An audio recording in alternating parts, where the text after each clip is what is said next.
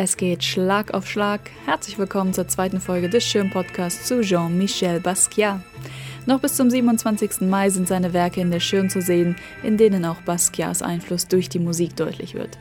Das verwundert nicht, denn er hörte während der Arbeit immer Musik. Er spielte auch in seiner Band Grey und trat als DJ auf. In der letzten Podcast-Folge über Jean-Michel Basquiat haben wir uns sein musikalisches Umfeld angehört, insbesondere Punk, Post-Punk und New Wave. Diese Musik dominierte die späten 70er und die 80er Jahre. Es war allerdings nicht die Musik, die Basquiat selbst mit Vorliebe hörte. Das waren eher Jazz, vor allem dessen Stilrichtung Bebop, Noise und Rap. Und die hören wir uns in dieser Folge genauer an.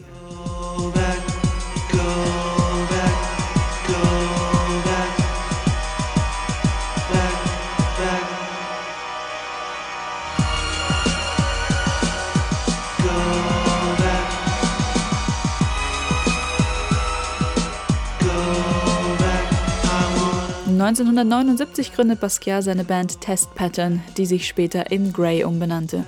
Nicht etwa Grey mit E, sondern Grey mit A, eine Anlehnung an das Anatomiebuch Grey's Anatomy, das eine wichtige Inspirationsquelle für Basquiat war.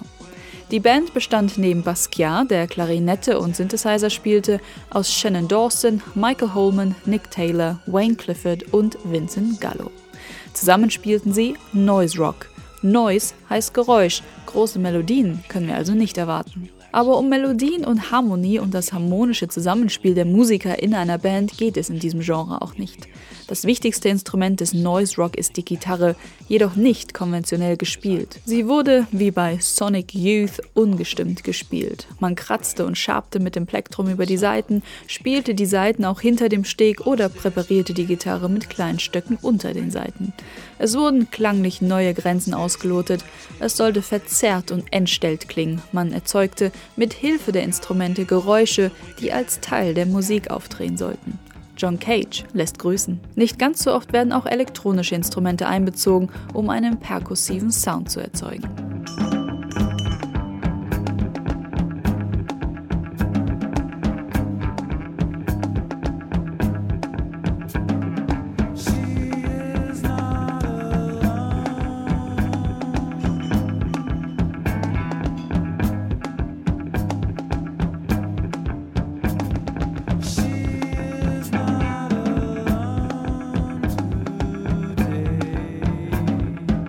Der Begriff Noise Rock wurde dem Noise Festival in New York 1981 entlehnt und war eine Alternative für die No-Wave-Szene in der Stadt, die im letzten Podcast über Jean-Michel Basquiat vorgestellt wurde. Bei diesem Festival spielten unter anderem Sonic Youth, die als wichtige Vertreter des Noise Rock hervorgingen. Maßgeblich beeinflusst wurde das Genre aber auch von The Stooges und The Velvet Underground und deren Album White Light, White Heat aus dem Jahr 1968. The next day, Waldo went to the supermarket to purchase Mrs. He bought masking tape, a staple gun, and a medium-sized cardboard box just right for a person of his build. He judged that with a minimum of jostling, he could ride quite comfortably a few air holes, some water, and husband made snacks, and it would probably be as good as going tourist. By Friday afternoon, Basquiats Band Grey spielte in den angesagten Clubs in Downtown New York, im Max's Kansas, im CBGB und natürlich im Mud Club, Jean-Michels zweitem Zuhause. Grey ist auch auf dem Soundtrack zu Downtown 81 zu hören, in dem Basquiat die Hauptrolle spielte. Das Skript für den Film stammt aus der Feder von Glenn O'Brien, der den Film auch gemeinsam mit Patrick Montgomery produzierte. Basquiat und O'Brien kannten sich bereits aus der Fernsehshow TV Party, in der der junge Jean-Michel 1979 ebenfalls auftrat und die O'Brien moderierte.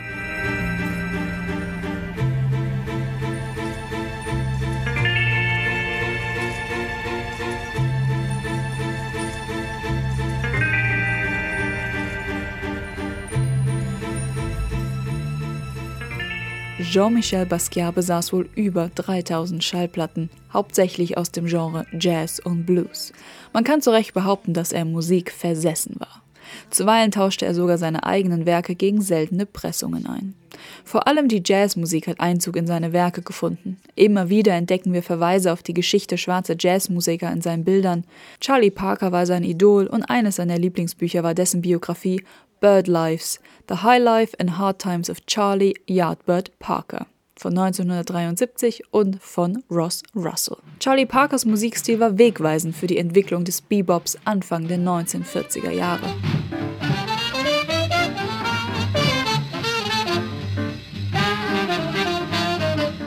Der Erste Weltkrieg hatte die Heyday-Ära des Swing zu einem Ende gebracht und Bebop sollte ihn ablösen.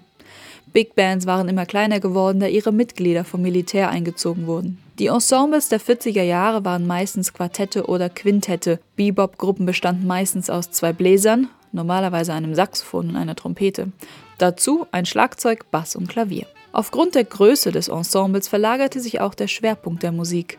Es ging nicht mehr um die großen Arrangements, sondern es wurde improvisiert. Es ging um Interaktion zwischen den Musikern, es wurden schnelle Tempi vorgelegt, der Rhythmus war frei und unberechenbar und die Harmonien komplex. Ebenfalls typisch für Bebop ist das Wechselspiel.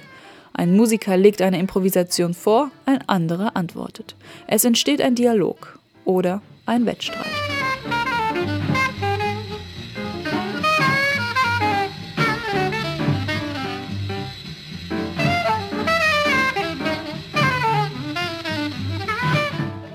Bebop gilt als Stilrichtung, die den Modern Jazz begründete und Jazz von einer Unterhaltungsmusik zur Kunstform erhob. Und der Bebop rückte vor allem schwarze Musiker ins Rampenlicht. Viele konnten virtuos spielen, hatten jedoch nie eine musikalische Ausbildung genossen. Für Jean-Michel Basquiat, der selbst nie eine Kunstausbildung erhalten hatte, bot der Jazz nicht nur Inspiration, sondern auch Identifikation. Bebop war auch unter den Vertretern des abstrakten Expressionismus sehr beliebt, etwa bei Willem de Koning oder Jackson Pollock. Gerade Pollocks Jazzleidenschaft ist bekannt. Um Bebop zu hören, traf man sich in den Clubs New Yorks. Dort kamen auch die Dichter der Beat-Generation zusammen, etwa Jack Kerouac, Allen Ginsberg oder William S. Burroughs. Die musikalische Freiheit des Bebops und die Geschwindigkeit des modernen Lebens inspirierten zu Experimenten mit Sprache und Stil. I saw the best minds of my generation destroyed by madness, starving, hysterical, naked, dragging themselves through the Negro streets at dawn looking for an angry fix, angel-headed hipsters burning for the ancient heavenly connection to the starry dynamo in the machinery of night. Wie so oft in der Begriffsgeschichte wurde auch der Name Bebop erst im Nachhinein für diese Musik eingeführt. Die Musiker selbst bezeichneten ihre Kreation schlichtweg als Modern Jazz. Die Herkunft des Wortes Bebop ist nicht eindeutig geklärt, geht aber wahrscheinlich auf die Silben des Scat-Singens Beery Bop zurück. Oh, you don't know the blues? Okay.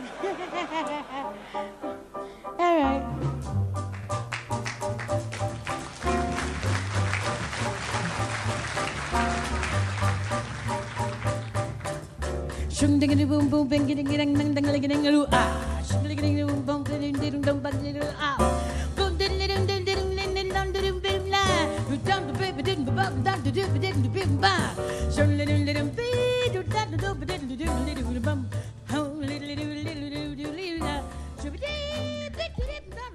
little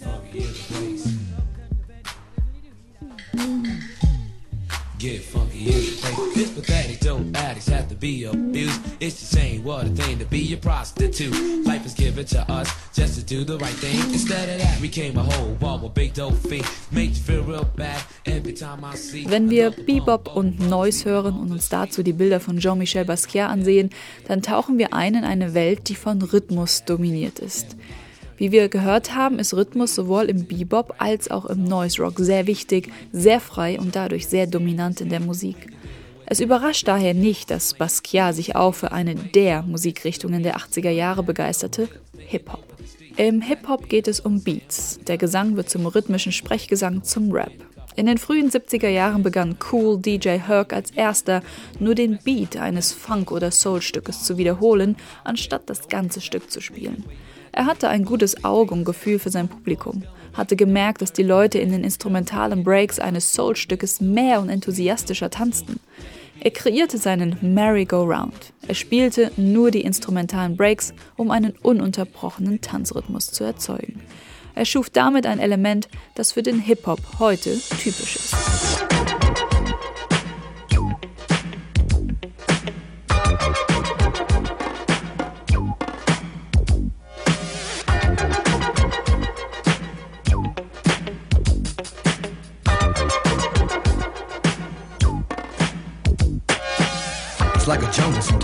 Makes me wonder how I keep from going under.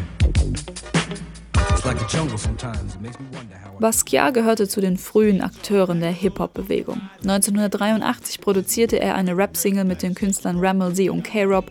Der Name des Tracks spielt wiederum auf Bebop an, denn sie heißt Beat Bop. Basquiat gestaltete selbstverständlich die Plattenhülle und veröffentlicht wurde die Single auf seinem eigenen Label Tartown. Yeah,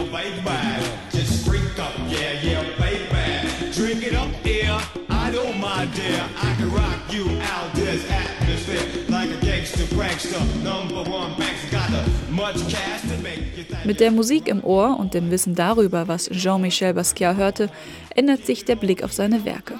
Noise, Bebop, Hip-Hop sind der Soundtrack zu seinen Bildern. Die Bilder fangen an, sich in Musik aufzulösen. Wir hoffen, dass euch diese Podcast-Folge gefallen hat und dass es euch Spaß macht, die Kunst Basquiats mit ihren unzähligen Referenzen zu entdecken. Vielen Dank fürs Zuhören und bis zum nächsten Mal.